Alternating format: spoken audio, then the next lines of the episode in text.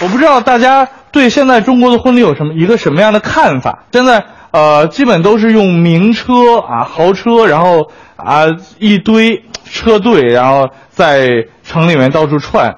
我在北京的时候遇到过这样一个情况，就是十二辆加长的迈巴赫。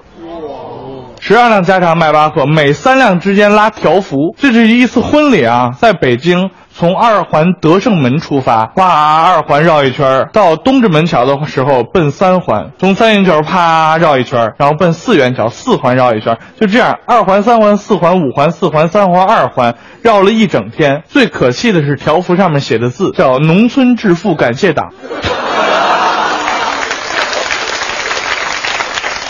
这真的，我现在特别不明白为什么结婚要游街。过去只有奔赴刑场才游街，我搞不清楚这两者之间有什么联系。尤其有的地方结婚还要放鞭炮，我至今也不知道为什么结婚要放鞭炮。直到我结婚的那天，我终于弄明白了，是壮胆用的。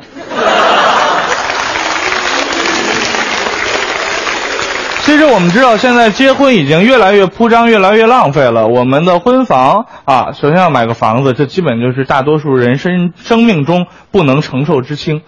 然后酒席还要高档的。现在上海、北京这些城市都非常奇怪，比如说我们到露露、小南国或者北京的什么这样一些档次还差不多的餐馆里面去，我们点一模一样的菜，点一桌子大概一千多块钱，婚宴就是六千八。一模一样，而且还是提前预备好是冷掉的。就是这个市场已经被完全开发成这样了。为什么那么多大龄的男女青年谈恋爱谈了好久好久，他们不结婚呢？就是因为太贵了，结不起。为什么说爱情一定要由婚姻来做证明？这件事情我们至今也想不懂。而且结婚这件事情跟呃一些买一些潮流数码产品还不一样。比如说 iPad 二跟 New iPad 这种东西出的时候也很贵，我们可以卖掉一个肾去买。但结婚不可以哟。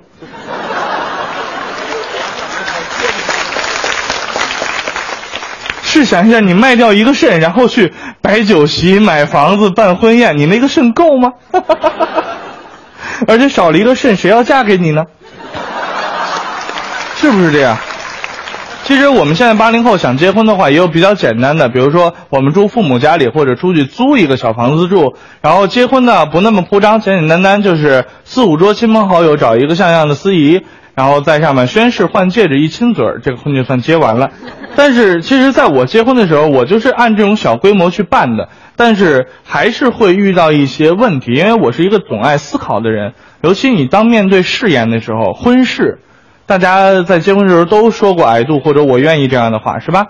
那这句话你说出来之前，你真的考虑清楚了吗？真的想清楚了吗？我遇到那个司仪就特别好，他会把你婚后遇到这些问题给你讲得很清楚，再问你是否愿意。但是我结婚的时候场景是这样的：我站在这儿，我老婆站在这儿，司仪站在我们对面，司仪对我说：“王自健先生，请问身旁的这位女子即将成为你的妻子，今后无论贫穷。”疾病、闹肚子、感冒，不想上班，不想刷碗，不想收拾屋子啊，不想给你生孩子，不愿意陪你一块看球，你都愿意一直包容他，爱他一生一世吗？哎呦，我真的要想一下，然后大概五秒钟想好了，我跟他说，我愿意。好的，王自健先生，当今后你贫穷、疾病、闹肚子。不想上班，没工作，不愿意收拾屋子，不愿意生孩子，等等这些问题出现的时候，你愿意放你老婆一条生路吗？这个家伙是她前男友。其实这还不是最惊悚的婚礼，我的好朋友赖宝。他在结婚的时候，我遇到了，就是只有小说跟电影、电视剧里才出现的一个桥段，叫抢婚。当这个司仪问有谁反对他们的结合吗？这句话的时候，赖宝老婆的前男友从外面哇一路跑进来，我反对，我反对，我反对啊！然后一把攥住赖宝的手，哥们儿，相信我，千万别跟他结婚，千万呐！有的时候事情也是善意的，但是无论如何，我们结了婚之后又会遇到一个问题，叫做相处。相爱总是简单，但是相处太难了。两个人在一起，总会磕磕碰碰，尤其刚结婚的时候，女生总会问一个特别特别弱智的问题，叫做“你爱我吗？”而且每天问起码五十遍以上。我老婆就这样，天天问我是不是爱他，是不是爱他，是不是爱他。我又不是发微博，我为什么要爱他？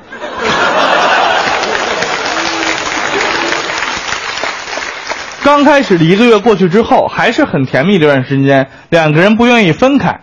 那那个时候呢，我由于工作的问题，我总要到全国各地去出差，简称走学。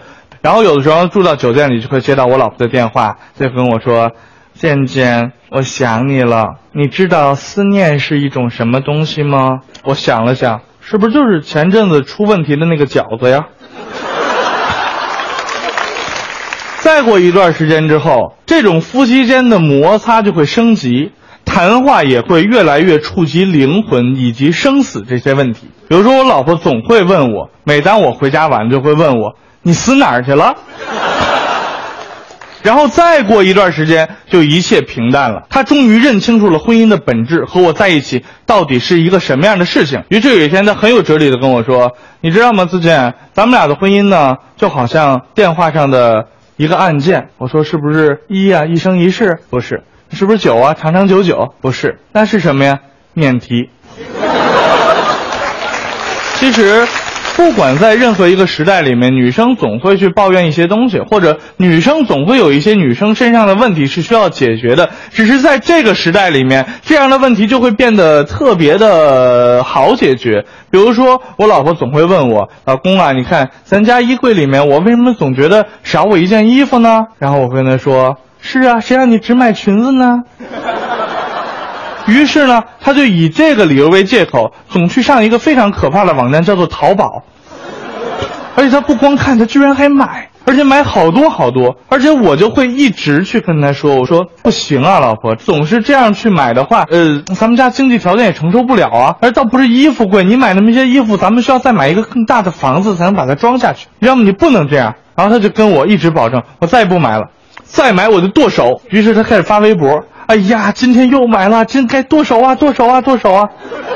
他一直在喊剁手，你知道我心里是多么想说一声，你倒是剁啊！淘宝上难道没有卖刀的吗？看讨厌。后来我跟就跟他说，老婆，剁手这件事情很重要，为什么很重要？我跟你讲啊，因为咱们现在经济条件并不是说那么好。之前咱们两个刚在一起的时候，不是曾经许下过一个愿望吗？等咱们有一天想退休了，不想在这个尘世里面再尔虞我诈、勾心斗角的时候，我们就用所有的存款把房子跟车子卖掉，买一艘小游艇，然后去航行世界。我们要到大海上去航行，所以你就真的不能买东西了。再买东西一定要剁手。所以我要告诉你，以后咱们家航行的这个计划完全靠你剁手。大海航行靠剁手。这个王自健，尤其是我觉得那个太逗了。哪个？哎，哪个来着？你知道最怕就是，哎，你知道那个那个那个那个哪个？哎，你知道那那谁吗？老谁家那小谁？对，老谁家那小谁？你知道？这个大老师的家是小慧儿。